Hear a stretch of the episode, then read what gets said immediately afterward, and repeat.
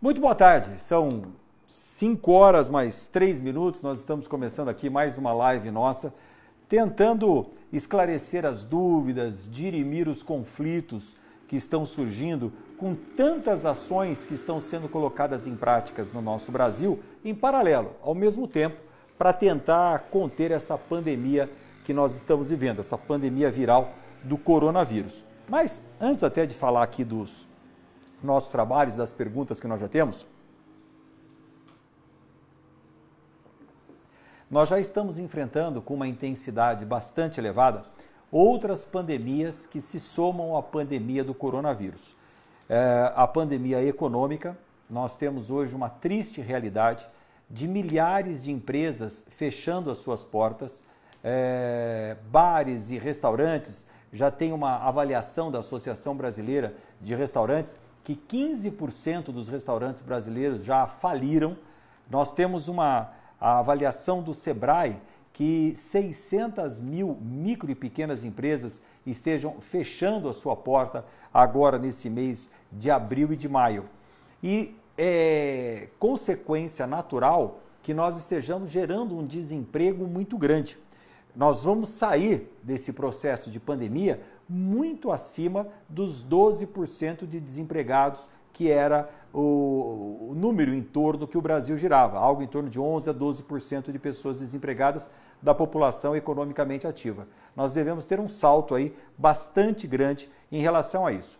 E esta pandemia também, com o isolamento social, tem levado as pessoas a uma depressão, uma tristeza profunda, de não ter contato com as pessoas. Todos nós ficamos mais sensíveis, nostálgicos até, em função de não termos contato com os familiares. Ontem, domingo, dia das mães, quero aproveitar aqui e cumprimentar a todas as mães que estejam conosco, as mães de quem é, está conosco, e dizer que as pessoas foram muito criativas na geração de oportunidades de poderem cumprimentar as suas mães no Dia das Mães, sem o contato físico para prevenir a transmissão do coronavírus, mas as pessoas foram muito é, criativas. E os meios digitais, claro, eles colaboraram muito ontem com, esta, com esse contato entre filhos e mães no Dia das Mães.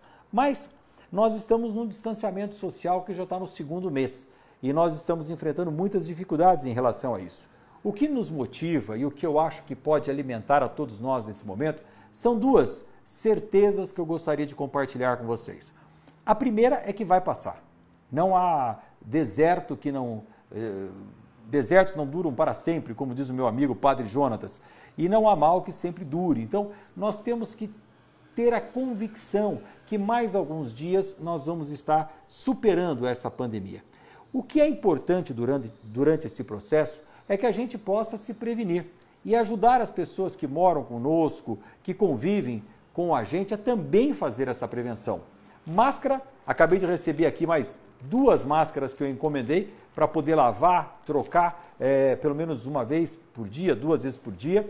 Álcool em gel, que faz parte aqui do nosso. Opa! Vou até a tampa do álcool em gel aqui, que faz parte do nosso cotidiano, poder o tempo todo estar tá fazendo essa higienização das mãos. E é incrível, eu fico reparando quantas vezes a gente passa a mão no olho, passa a mão na boca, passa a mão no nariz, e elas são inúmeras. Agora que a gente fica reparando, né, a gente faz muito isso. E hoje, inclusive, tem um artigo importante no UOL dizendo que os médicos já detectaram que a contaminação pelo coronavírus também é feita através dos olhos. Então, olha que vulnerabilidade nós temos através dos olhos. Nós estamos usando as máscaras para nariz e boca, mas os olhos também são um ponto é, fraco do ser humano por onde tem sido é, o ingresso do coronavírus. Enfim, nós ainda continuamos aqui com muitas perguntas e com muitas dúvidas das pessoas em relação ao auxílio emergencial pago pelo governo federal. As informações oficiais que nós temos é que 50 milhões de brasileiros já receberam o auxílio emergencial e outros 30 milhões de brasileiros estão com alguma análise no seu cadastro. Os brasileiros que têm direito, profissionais informais, aqueles que não têm renda fixa, que não têm carteira assinada, entram no site da Caixa Econômica Federal e fazem o seu cadastro. Esse cadastro é analisado na sede do governo pela data prévia. e depois é feita a liberação automática para a Caixa Econômica Federal poder fazer o pagamento.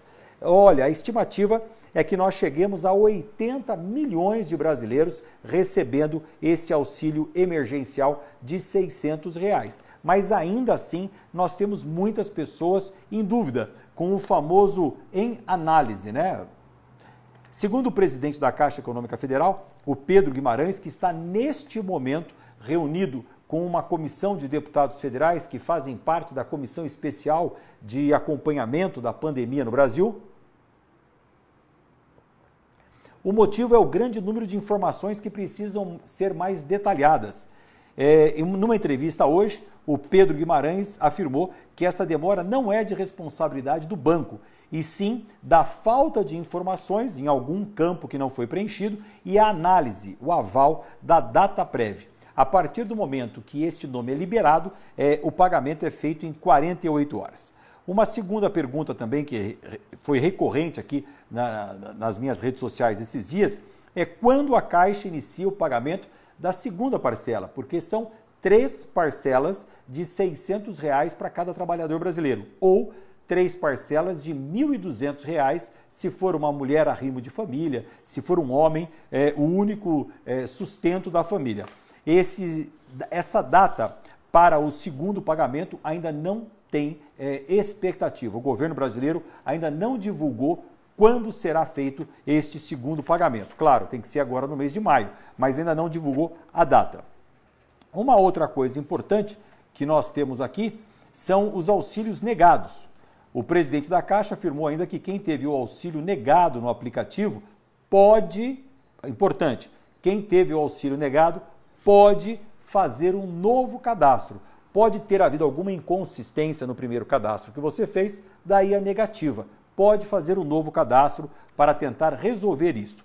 É, o presidente ainda lembra que os trabalhadores que realmente têm todos os pré-requisitos que foram elencados pelo governo para receberem esta, esse auxílio emergencial e a segunda parcela. E como eu disse a vocês, neste momento nós estamos tendo não sessão de votação, mas estamos tendo reunião online na Câmara com o presidente da Caixa, que está respondendo essas dúvidas, pois esta comissão de deputados se reuniu hoje com o presidente da Caixa Econômica Federal exatamente para transmitir a ele todas essas dúvidas que surgem no Brasil inteiro com os 600 reais que não estão chegando. Segunda coisa importante para hoje, a Merenda em Casa, o programa que a, que a Câmara Federal lançou. Nós já havíamos aprovado no mês passado a autorização legal para que todas as prefeituras do Brasil possam entregar a merenda fruto do PENAI, que é o Programa Nacional de Alimentação Escolar, que as escolas possam unir os produtos dessa merenda e entregar para os alunos. Tem dois erros sendo cometidos aí. Primeiro, muitas prefeituras não estão fazendo isso. E segundo, muitas prefeituras estão utilizando a merenda escolar e distribuindo para quem não tem é, filho matriculado na escola. Esses dois equívocos precisam ser corrigidos. A merenda só pode ser entregue para alunos matriculados na rede pública, seja municipal ou seja estadual. E amanhã, amanhã, nós vamos votar na Câmara a autorização para que as escolas filantrópicas, as comunitárias e as escolas confessionais que recebam o PENAI, o Programa Nacional de Alimentação Escolar, também possam é, oferecer a merenda in natura para os alunos cozinharem em casa, suas mães, claro. A suspensão do FIES, também já tinha dito aqui na semana passada, nós aprovamos na Câmara Federal que todos os alunos com parcelamento do FIES terão agora, a princípio, por quatro meses, a suspensão do pagamento e as inscrições do Enem, do Exame Nacional do Ensino Médio, já estão abertas e todos aqueles que desejam fazer o Enem façam as inscrições. O importante é dizer o seguinte: as inscrições do Enem é a mesma coisa do, das eleições municipais desse ano para os cargos de prefeito e vereadores. A inscrição é online, você faz a inscrição para o Enem. Pode lá na frente a data do exame mudar? Pode. Ninguém sabe como nós vamos estar daqui um mês com essa pandemia. Pode mudar, Assim como as eleições, ao invés de ser em outubro, podem mudar para novembro, para dezembro, mas não dá para prever agora. Nós estamos ainda muito incipientes de informações do que verdadeiramente está acontecendo ou que estará acontecendo daqui a alguns meses. Então, o Enem está aberto às inscrições e a suspensão do FIES. Ainda no quesito escola, iniciou-se também esta semana as aulas online, tanto da rede pública municipal quanto da rede pública estadual. É claro que a iniciativa é altamente positiva. Nós não podemos deixar os alunos em casa sem a matéria curricular, porque isso pode comprometer o ano letivo das nossas crianças. Mas é fato também que a realidade das nossas crianças, nem todas, é de acesso à internet. Muitas famílias não têm um computador, um uh, iPad, um terminal de um smartphone em casa. Muitas famílias, mesmo que tenham esse, esse smartphone, não têm acesso à internet. Então, os alunos estão nesse, nessa primeira semana bastante é, com muita dificuldade em acessar as aulas online. É preciso que haja um suporte da escola, da rede estadual, da rede municipal, para que isso aconteça. Ainda aqui, as perguntas frequentes que eu recebo é sobre o auxílio emergencial, já deixei claro é, sobre o Hospital de Bras Cubas, que as cirurgias foram suspensas, eu vou deixar para falar da saúde especificamente daqui a pouquinho, num bloco só da nossa live. É, hospital de campanha, também estão me perguntando aqui, e abertura dos comércios essenciais, o que são serviços essenciais. Mandar um abraço aqui para o Cadu, meu amigo lá em Santa Isabel, e o Borracha, que pelo Instagram lá de Tupi Paulista, um abraço a Tupi Paulista, agradecendo aqui o nosso empenho, o nosso trabalho. Mas sobre o comércio e sobre os hospitais de campanha eu vou falar já já. Agora eu gostaria só de dizer para vocês que na semana passada eu estive com o governador João Dória aqui em Itaquaquecetuba, na sede da JSL, acompanhando a distribuição das cestas básicas. São um milhão de cesta básica por mês que o governo do estado de São Paulo está adquirindo e entregando para as pessoas em vulnerabilidade social. Aqui na nossa região do Alto Tietê, todas as cidades estarão recebendo no estado de São Paulo. Estou dando como parâmetro só aqui a região é, de Mogi das Cruzes. Todas as cidades irão receber. As cidades que já receberam as cestas básicas: Itaquaquecetuba, Suzano, Ferraz de Vasconcelos, Santa Isabel, Biritiba Mirim e Salesópolis. Nessas seis cidades, você já pode, se estiver inscrito no CAD Único, procurar a Secretaria de Assistência Social do seu município para saber se você tem direito a este auxílio do governo do estado de São Paulo.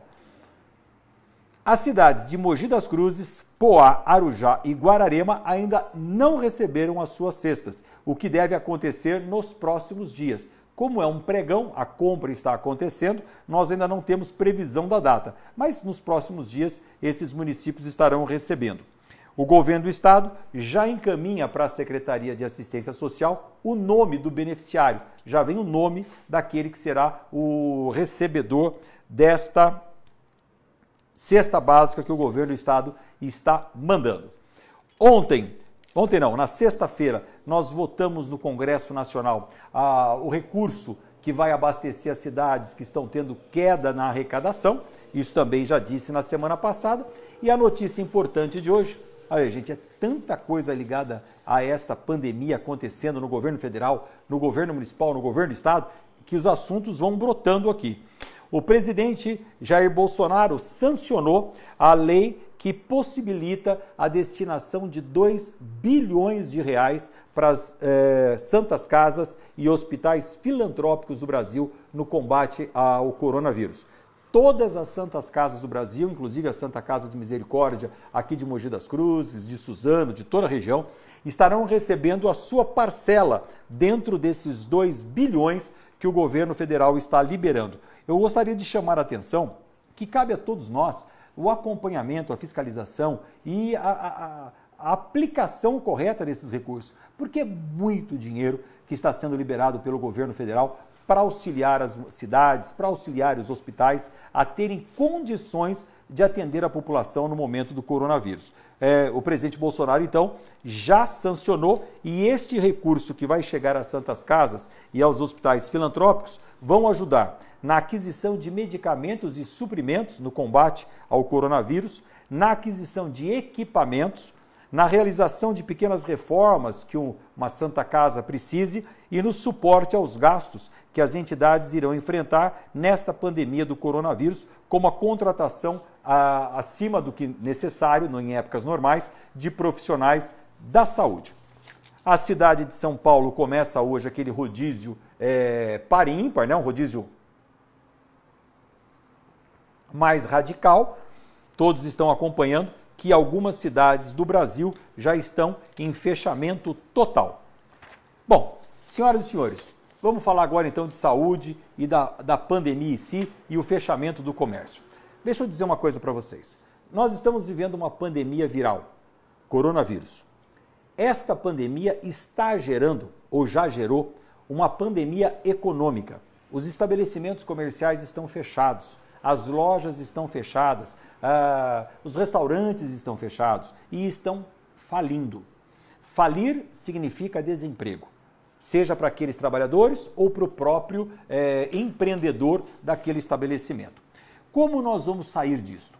Com a injeção de recursos financeiros que o governo federal está fazendo através dos bancos públicos para financiar a atividade empreendedora.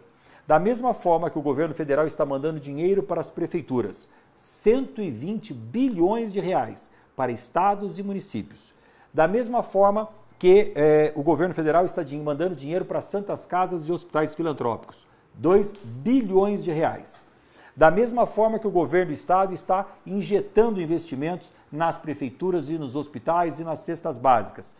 Todos estarão atendidos, mas as micro e pequenas empresas também estão tendo uma linha de crédito disponível no BNDES, no Banco do Brasil, na Caixa Econômica Federal, para poder cumprir os seus compromissos.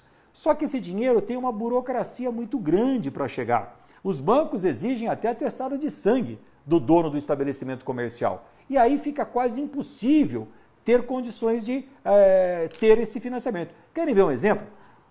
Um pequeno comerciante, dono de uma pequena fábrica, as garantias que o banco pede para que esse empréstimo seja feito são tão altas que ele não tem garantias para oferecer imóveis para dar de aval. Acaba não tendo como atender a essas necessidades e acaba tendo que fechar a sua loja, a sua empresa, a sua fábrica. E é isso que nós estamos preocupados, com a pandemia do desemprego que assola o Brasil nesse momento. O que falta, na verdade, é uma linha vertical de cuidados uma linha vertical que todos pudessem ter a mesma orientação e o apoio. Querem ver um exemplo prático? É compra de respiradores, compras de EPIs, equipamentos de proteção individual. Todas as prefeituras estão fazendo, todos os governos de estado estão fazendo. Aí você compra respirador de 50 mil reais a 200 mil reais. Cada estado comprando por si. Acabam comprando caro, acabam comprando porcaria que quando chega não funciona, acabam tendo uh, preços exorbitantes. Seria muito mais fácil, muito mais tranquilo que o governo do Brasil fizesse essa aquisição de respiradores direto dos fabricantes na China, ou seja, lá onde eles estiverem. Governo com governo. E aí, ao invés de uma prefeitura comprar 5, a outra comprar 50, ao invés do governo do Maranhão comprar 100, o governo de São Paulo comprar 700, o Brasil compra 10 mil respiradores. E o governo fala com o governo da China, centraliza as ações e depois a distribuição é pelo território nacional. Não pode ficar nessa ação cada um por si, Deus por todos. Cada prefeito fazendo o que quer, cada governador tendo uma ação diferente da outra. É claro que cada estado tem uma realidade diferente. O Mato Grosso do Sul tem baixíssimos índices de contaminação pela coronavírus. O estado do Amazonas tem números elevadíssimos, a nível de é, Itália, Espanha, dos piores países contaminados do mundo. Claro que cada estado tem que ter o seu tratamento diferenciado, mas a ação é pirâmide. O Brasil é uma república federativa e eu sinto falta desta ação, até porque os prefeitos não são é, capazes de administrar uma pandemia. E hoje nós temos cidades decretando o famoso lockdown, que é o fechamento completo da cidade, a proibição das pessoas saírem às ruas. No estado do Rio de Janeiro, por exemplo, São Gonçalo e Niterói fecharam as cidades, mas a cidade do Rio de Janeiro está aberta. Então, é meio é, sem sintonia o que nós estamos fazendo neste momento. E é esta verticalização de comando que eu venho apontando, cobrando. E aí, nós sempre damos os exemplos. Aqui na região do Alto Tietê, eu tenho cobrado, conversado, tentando estar tá lá sempre com o secretário estadual de saúde do estado de São Paulo, para que uh, o Hospital Arnaldo Pesutti Cavalcante, aqui em Jundiapeba, seja aberto para atender pacientes de coronavírus. O Hospital Arnaldo Pesutti Cavalcante é um hospital muito antigo. É um hospital que no passado cuidou das pessoas que tinham lepra e que precisavam ficar isoladas. Então, é um hospital construído aqui quase que numa fazenda, de tão grande, de tão isolado que é mas com o crescimento da cidade, ficou próximo hoje do centro populacional, que é ali Jundiapeba. Mas é um hospital que tem toda a retaguarda, um distanciamento correto das pessoas e poderia estar atendendo lá sim a internação de pacientes de coronavírus e não o hospital municipal, como me foi comentado aqui. Por quê? O Hospital Municipal de Mogi das Cruzes foi projetado para atender crianças no pronto-socorro infantil, para atender mulheres, quando nós tínhamos o Pro Mulher em Bras Cubas, quando o Hospital Municipal de Bras Cubas ficou pronto, do, do distrito de Bras Cubas, nós transferimos o Pro Mulher para dentro do hospital. E as cirurgias, como me perguntam aqui a Marilda Alves, a Andréia Gomes, são várias perguntas sobre isso, não teria, na minha opinião, necessidade de utilizar o Hospital Municipal de Mogi das Cruzes para atender pacientes com coronavírus quando nós temos o Hospital do Estado Arnaldo Pesutti Cavalcante. Mesmo o Hospital das Clínicas em Suzano, que já deveria estar aberto para atender pacientes da cidade de Suzano e do todo alto do Tietê. Assim também como os hospitais de campanha que me foi perguntado aqui. Mogi das Cruzes fez um, Suzano fez, Guararema fez, todas as cidades fizeram. Esses hospitais são exatamente leitos suplementares para atender as pessoas pacientes de coronavírus. Então, se você atende coronavírus em todas as unidades da cidade, UPA, Hospital Grande, Santa Casa, Hospital Municipal, significa que todas as unidades estão contaminadas. E a hora que as outras doenças que continuam existindo precisarem de atenção, tratamento, atendimento, não vão ter aonde ir. Hoje, por exemplo, uma criança com dor de barriga passa por uma consulta onde? Fechou-se lá o pronto-socorro do hospital municipal. E vai internar onde? Se todos os hospitais estão contaminados com pacientes do coronavírus. Então é preciso que haja um planejamento do governo do estado, com o governo municipal, do governo federal, com o governo do estado, para que haja uma sintonia de ações. Senão fica cada um fazendo por si o trabalho é feito várias vezes, dobrado e sem o resultado. Então você tem uma multiplicação do trabalho por uma pequena execução de resultados, como nós estamos vendo. Mas o fato é que o principal resultado que nós podemos ter é o isolamento social. Só que é muito difícil você falar em isolamento social quando a realidade das pessoas é a fome que começa a bater na sua porta, é a geladeira que está vazia. As pessoas que têm um trabalho informal, pedreiro, eletricista, pintor e que eram o sustento da família, estão sem trabalho. Sem trabalho há mais de um mês, trancadas em casa. A compra do supermercado não vem de fiado. É preciso chegar lá com dinheirinho para fazer a compra do supermercado. E isso começa a faltar na mesa de todos os brasileiros. A pandemia viral não vamos conseguir tratar sem olhar a pandemia econômica, a pandemia do desemprego. É preciso que haja uma conexão e uma intersecção de ações. Senão, nós vamos ficar aí é, com a pandemia viral e matando todos os empregos. Ao mesmo tempo, nós precisamos defender o isolamento social. Fique em casa, só saia se for preciso, em última análise. É, não se contamine para não contaminar as pessoas que estejam ao seu redor. Lembrando que agora é obrigatório o uso de máscaras. Eu arrumei uma máscara nova aqui hoje, porque a máscara de orelha, ela acaba deixando a gente com a orelha mais para puxada, né? mais para frente. Então eu arrumei uma máscara aqui agora que é máscara de cabeça inteira, tá vendo? Você coloca o elástico na cabeça e ela fica muito mais fixa, muito mais presa e dá um resultado muito melhor. Mas vamos lá. Vamos para as nossas perguntas de hoje e de repente se eu puder responder, eu vou respondendo. Emerson Rodrigues, regras e normas para o seguro-desemprego, como estão? Emerson, não há nenhuma alteração que eu tenha conhecimento no seguro-desemprego. Ele continua sendo acessado por todo trabalhador que tinha o direito e foi dispensado do trabalho. Então, as regras para o seguro-desemprego continuam as mesmas. Uh, Tere Alves, estamos esperando a suspensão do consignado. Vai sair ou não? Tere Alves, obrigado pela pergunta. Como eu disse na live passada, a Câmara dos Deputados está votando toda semana diversas ações que possam colaborar com as pessoas, com os trabalhadores, nesse momento de pandemia. A suspensão do, do empréstimo eh, consignado por quatro meses é uma solicitação nossa, do partido que eu faço parte, que é o PSD. Nós assinamos lá vários projetos de lei, mas infelizmente esses projetos ainda não foram colocados em votação. Assim que forem para votação, eu quero dizer que eu vou trabalhar muito para que eles sejam aprovados. A Fernanda Franco, a prefeitura alega que a lei de suspensão dos consignados é federal e não atinge os funcionários municipais. Posso? Pode explicar? Posso, Fernanda. Não é nenhuma coisa nem outra, Fernanda. Quem te deu informação, te deu informação errada.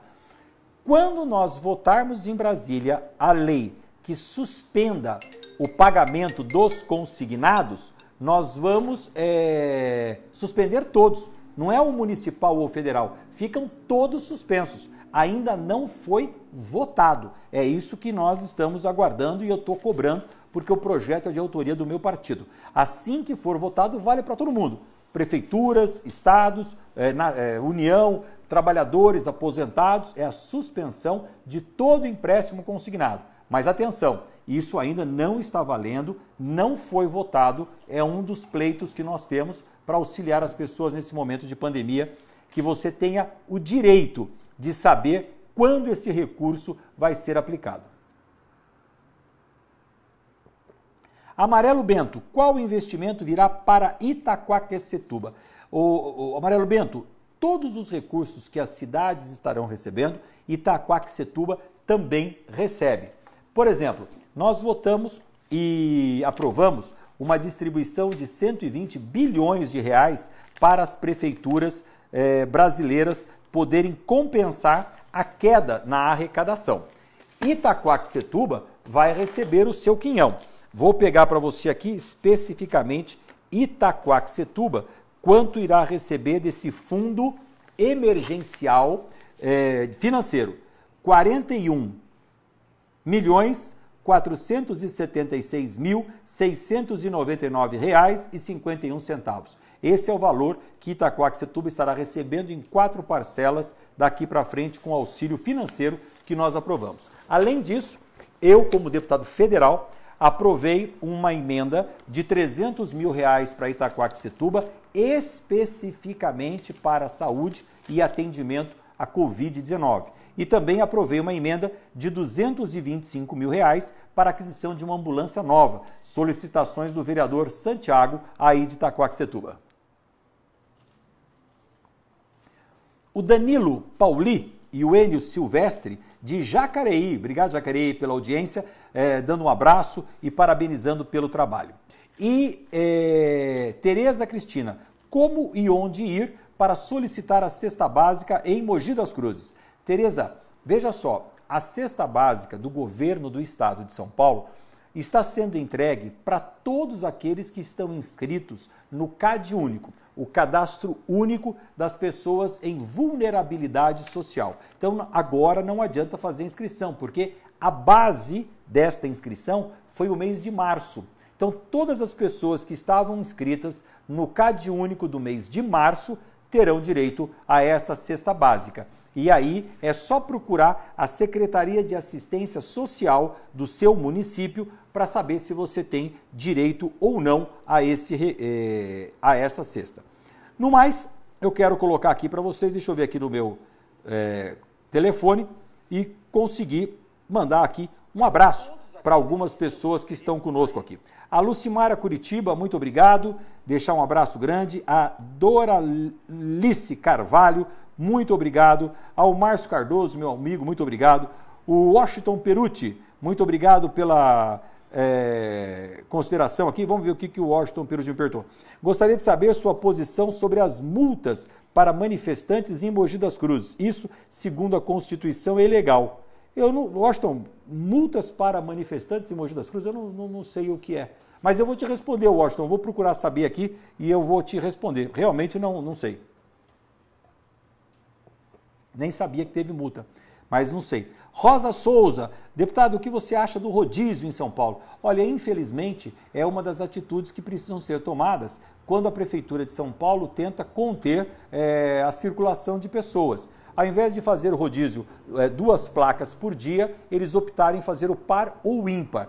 Isso para evitar que as pessoas estejam na rua. Eu prefiro o rodízio do que o lockdown, fechamento total, que aí realmente vai ser um desastre para todos os estabelecimentos é, do Brasil.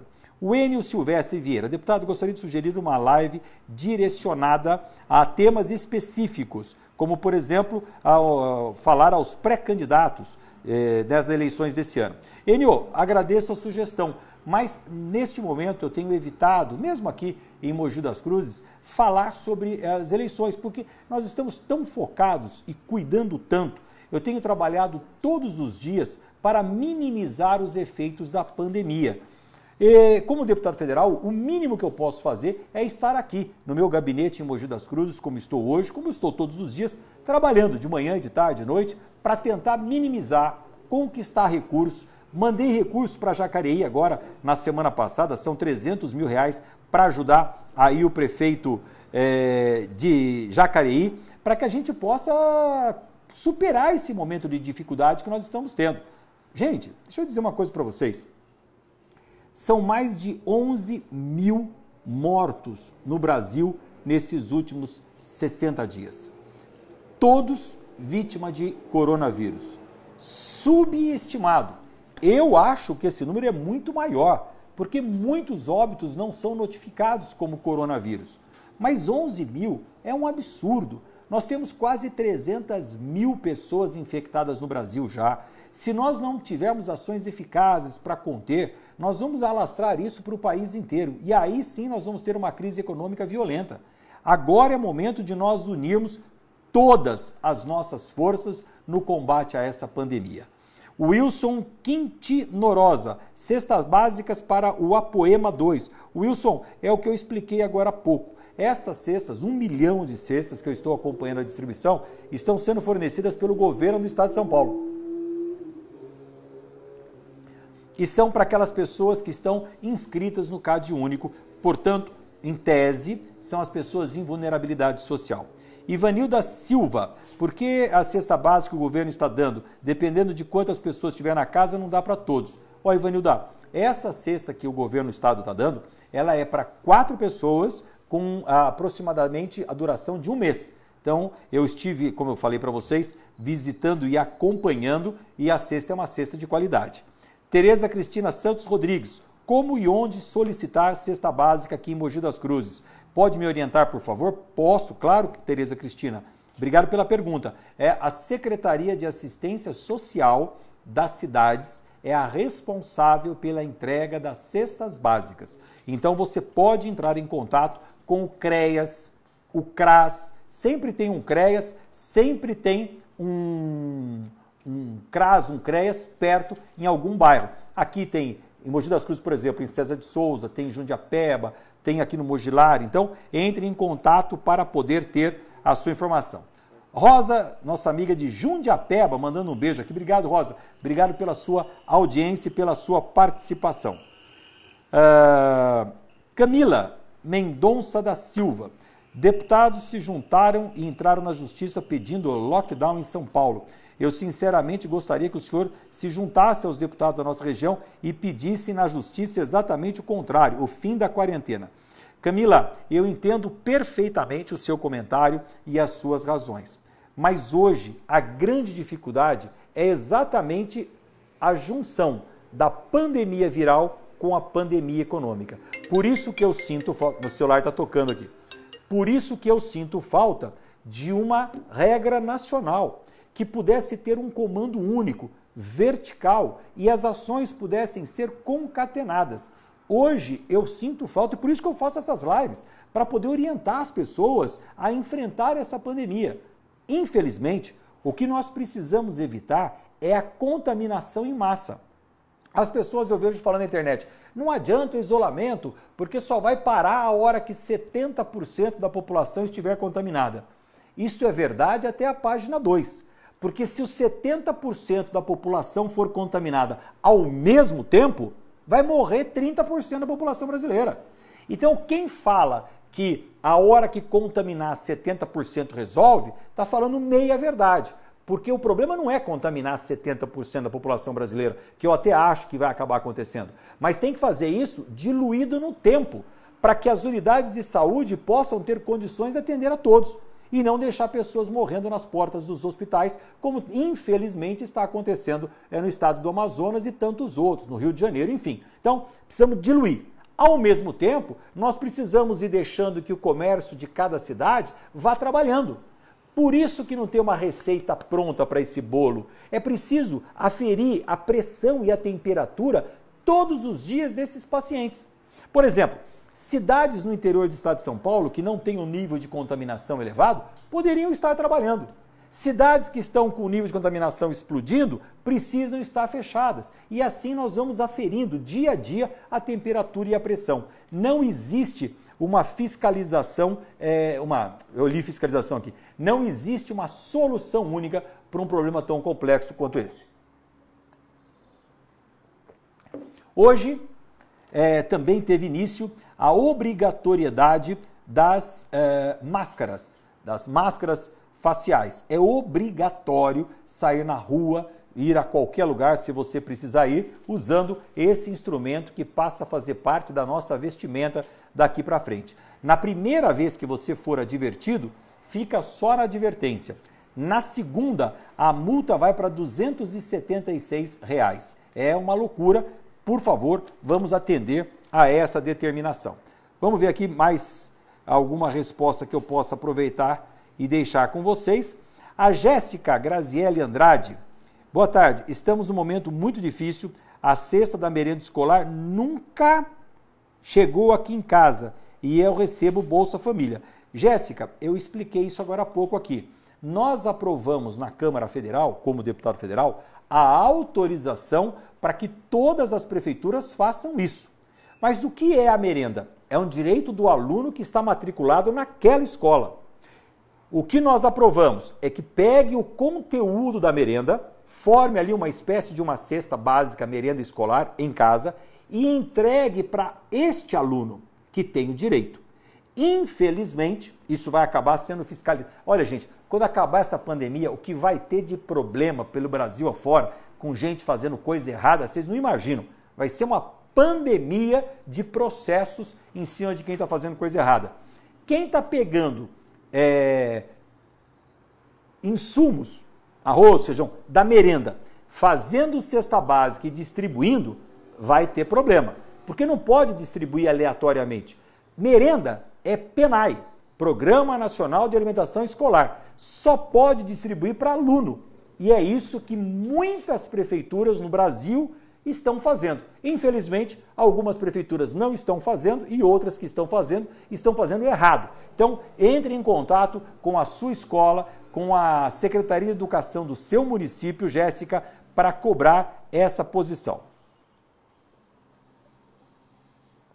E eu estou aqui para acompanhar, fiscalizar e parabenizar quando for o caso. Como parabenizei a semana passada aqui a Prefeitura de Guararema, prefeito Adriano. Eu fui a Guararema no final de semana passado e quando eu cheguei em Guararema, uma barreira sanitária. Eu tive que parar o carro. Parei o carro, veio uma, uma moça do, do, do bombeiro civil da cidade com um termômetro e aferiu a minha temperatura. Na hora deu 35 e pouco, ela me liberou para que eu pudesse passar com o carro. Se naquele momento tivesse detectado a febre, ela não me deixaria ir livremente e eu teria que ser encaminhado para uma unidade de saúde para verificar a origem daquela febre. É claro que numa cidade como Guararema, que é uma cidade pequena, 20 e poucos mil habitantes, dá para fazer isso. Mas numa cidade grande como Itacoaxetuba não dá. Mas não dá para fazer em todos, mas dá para fazer por amostragem. Se a gente mensurar quantos carros entram por hora na cidade e começarmos a aferir a temperatura, você vai identificar os casos antes deles acontecerem. E é isso que nós precisamos fazer: prevenção. Parabéns à Prefeitura de Itaquá, de Suzano, por essa iniciativa tão bonita. Lilian Soares da Silva, parabéns, deputado, pelos esclarecimentos. É isso, Lilian, é isso que eu tento fazer aqui, ajudar a população a entender, porque tem tanta ação boa do governo federal e as pessoas não ficam sabendo. Tem tantas ações boas do governo do estado e as pessoas não ficam sabendo. Tem obrigações e ações boas das prefeituras e as pessoas não ficam sabendo. E ninguém junta tudo para fazer uma organização única de União, estados e municípios. Então, nós todos, cidadãos comuns, ficamos perdidos no meio dessa história. Eu tenho trabalhado desde que a pandemia começou para votar tudo que eu posso em Brasília para liberar recursos para o Brasil. Apoiar o Estado de São Paulo, ajudar as prefeituras municipais a superarem esses momentos de dificuldade. Marcão, meu primo da cidade de Bariri, acompanhando aqui a nossa live. Um abraço ao Bariri, um abraço ao prefeito Neto, que faz um excelente trabalho em Bariri. Pude ajudar a cidade de Bariri agora no final do ano a pagar o 13º da Santa Casa de Misericórdia de Bariri, com uma verba que nós liberamos lá em Brasília. Pude ajudar agora no coronavírus com uma verba de 300 mil reais para Bariri e também encaminhei para Bariri um valor de 225 mil para a compra de uma ambulância nova. Marcos Rodrigues, pastor Marcos Rodrigues comigo aqui. Pastor, muito obrigado, prazer em revê-lo. Faz tempo que nós não conversamos, temos muita coisa para conversar, pastor. Vamos juntos. Tom Santos, mandando um abraço. Obrigado, Tom. Tamo juntos, conte comigo. Uh, Arielle Mariano, um beijo, Arielle. Tudo bem? Alegria em ver você aqui comigo. A Rosa Souza, deputado, manda um abraço às pessoas de Jundiapeba. Você é muito querido em Jundiapeba. Eu adoro Jundiapeba e você sabe disso, Rosa. Eu me realizo em Jundiapeba porque, é, para quem não conhece de outras cidades, Jundiapeba é um bairro, um distrito aqui em Mogi das Cruzes, muito, muito judiado, esquecido por muitos e muitos tempos. E um distrito que cresceu muito. Lá nós temos uma população maior que muitas cidades do estado de São Paulo. Durante a minha gestão como prefeito em Mogi das Cruzes, eu fiz ali de Jundiapeba o meu objetivo de poder ajudar as pessoas a melhorarem de vida. E nós calçamos a Jundiapeba praticamente toda, rede de água, rede de esgoto, iluminação, creches, escolas, enfim, um trabalho muito bonito. Tenho muito orgulho de, do que nós fizemos juntos em Jundiapeba. Rosa, um beijo grande. A Dani Mariano, beijo Dani. Muito boa live, ótimos esclarecimentos. A Feira, a Lê, um beijo para você, Fê. Obrigado aí pela participação. Márcio, meu amigo, um abraço grande, Márcio. Tamo juntos, conto com você. Vamos fazer muita coisa juntos. O Enio Silvestre, que eu já falei, a Olga, um beijo, Olga Mana. Prazer em ler você aqui comigo. A Lilian Soares, obrigada por enviar recursos para Jacareí. Eu é que agradeço a oportunidade de estar trabalhando junto com vocês. O Sandro Hiroshi Ashiushi. Boa tarde, deputado, e obrigado pela ajuda para as cidades do Alto Tietê. Eu que agradeço. Ô, Sandro, você é parente do prefeito Rodrigo Ashiushi de Suzano? Sandro Ashiushi, deve ser parente aí. Tom, obrigado. Luiz Eduardo Ciassi, um abraço grande. Hum. Luiz Euclides Melo. Ah, o Luiz Sanfoneiro. Obrigado, Luiz. Um forte abraço para você. Fica com Deus. Gustavo Dom, Gustavão, um abraço grande. Obrigado pela sua participação. Tereza Cristina Santos Rodrigues. Matheus Rodrigues, meu vereador de Bertioga, um abraço grande, Matheus. Lucilena Bertin, um beijo grande, Lu. Prazer em ver você aqui. Tamara Derenço, Sidneia Silva, Edinalva Dinalva. Deputado, essas máscaras eu achei muito legal, mas infelizmente tem muita gente que não pode comprar, não tem como distribuir de graça aqui em Jundiapeba? Claro que tem, Edinalva. É, é o papel de toda a Secretaria de Assistência Social, de todo o Fundo, eh, Fundo Social de Solidariedade dos municípios ajudar. Inclusive, uma coisa muito interessante, é fazer cooperativa de mulheres que possam fazer, confeccionar essas máscaras. É o que nós devíamos estar tendo aqui em Mogi em vários pontos. Fundo Social, Secretaria de Ciência Social, unindo ali uma, duas, três mulheres, cada uma na sua casa, mas que elas pudessem fazer, confeccionar as máscaras. Estaria dando emprego ali em direto para uma, duas, três, quatro, cinco pessoas e estaria distribuindo as máscaras gratuitamente, porque você tem razão, muita gente não pode comprar. Essa daqui eu paguei cinco reais hoje. Cinco reais. Cinco reais é, é, é, dinheiro. É uma passagem de ônibus em Mogi hoje que é R$ 4,50. Está aqui uma máscara de cabeça muito boa e uma boa ideia da Edinalva. Michele Milena, deputado, a gente que precisa passar por médicos que foi cancelado, como fazer? Michele, me manda mais informações que eu vejo para você. Eu não sei como te responder, não sei que médico que é e nem de que cidade que é. Me manda mais informações que eu vejo para você.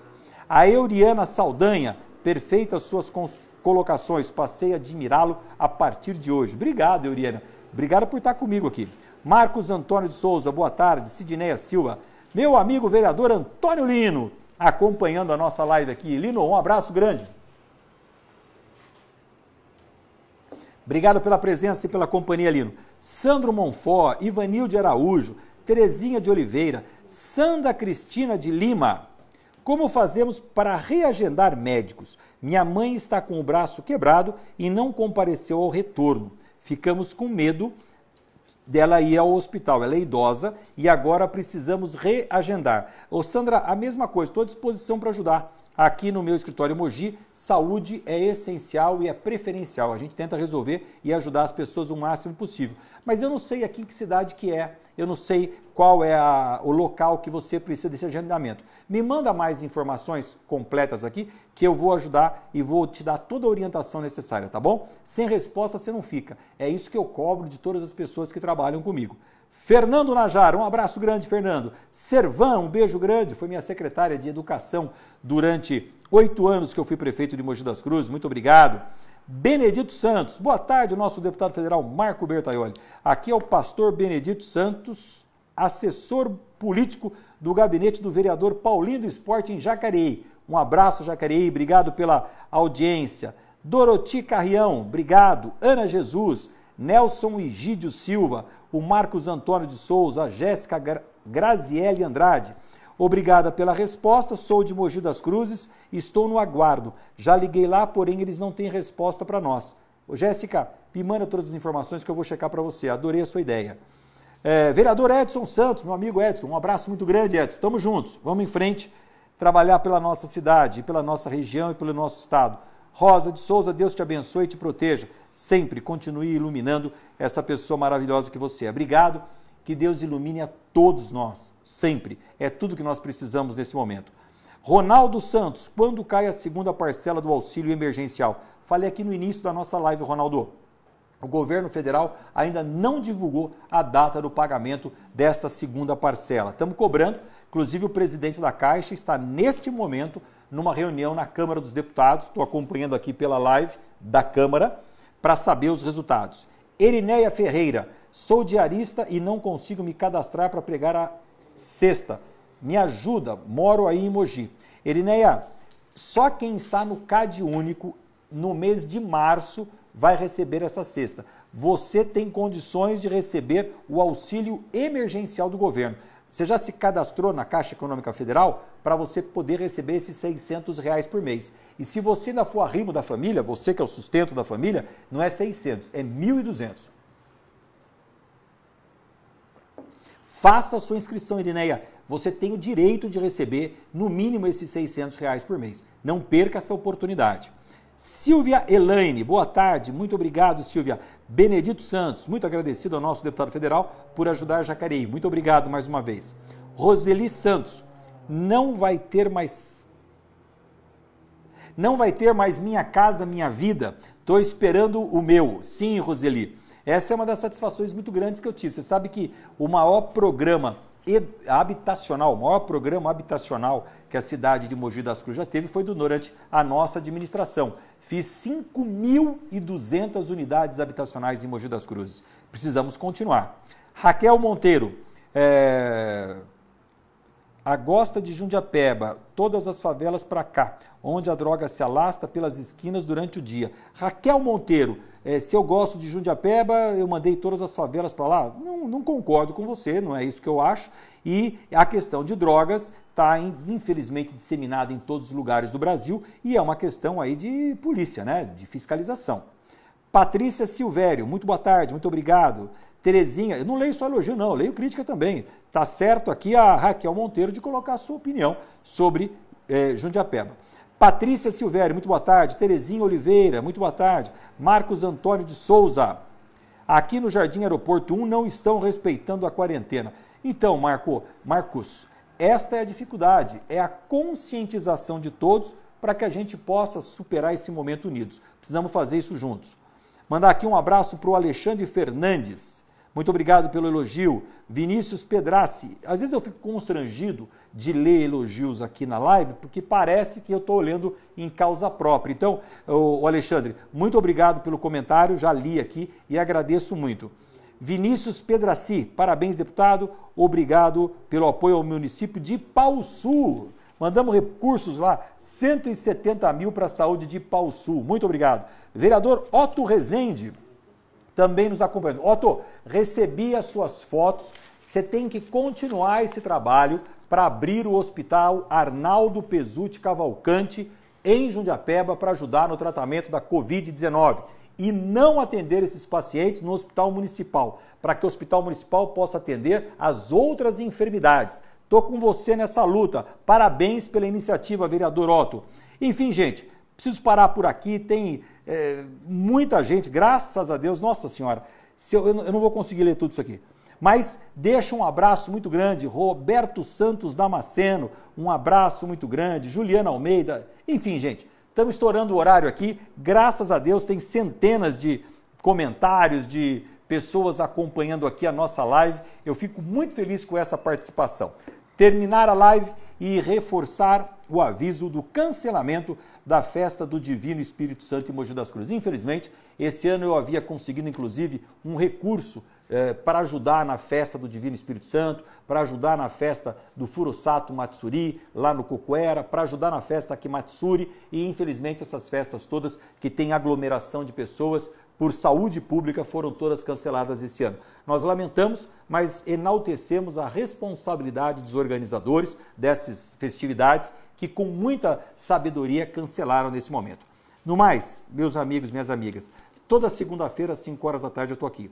Segunda que vem, 5 da tarde, nós vamos estar aqui, recebendo os elogios, recebendo as reclamações, orientando as pessoas, mas sempre falando olho no olho, falando a verdade, o que eu penso, o que eu posso fazer para ajudar a minha cidade de Mogi das Cruzes, a região que eu pertenço, que é o Alto Tietê, a região que eu pertenço, que é o Vale do Paraíba, e o estado por onde eu fui eleito com uma votação extraordinária, que é o estado de São Paulo, e ajuda todos os municípios que eu posso. Então contem comigo, contem com a nossa vontade, com a nossa intensidade de trabalho para ajudar aqueles que mais precisam. Porque se não for assim, não vale a pena.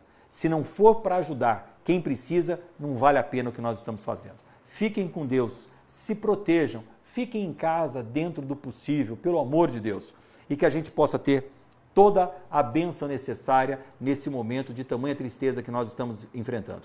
Daqui, o meu sentimento mais profundo a essas 11 mil e poucas famílias que passaram este final de semana em luto porque perderam um pai, um filho, uma mãe, uma avó, um avô, um tio, famílias enlutadas nesse momento. Então, meus sentimentos, e eu tenho absoluta convicção, vai passar e nós vamos superar isso juntos. Fiquem com Deus, um abraço muito grande.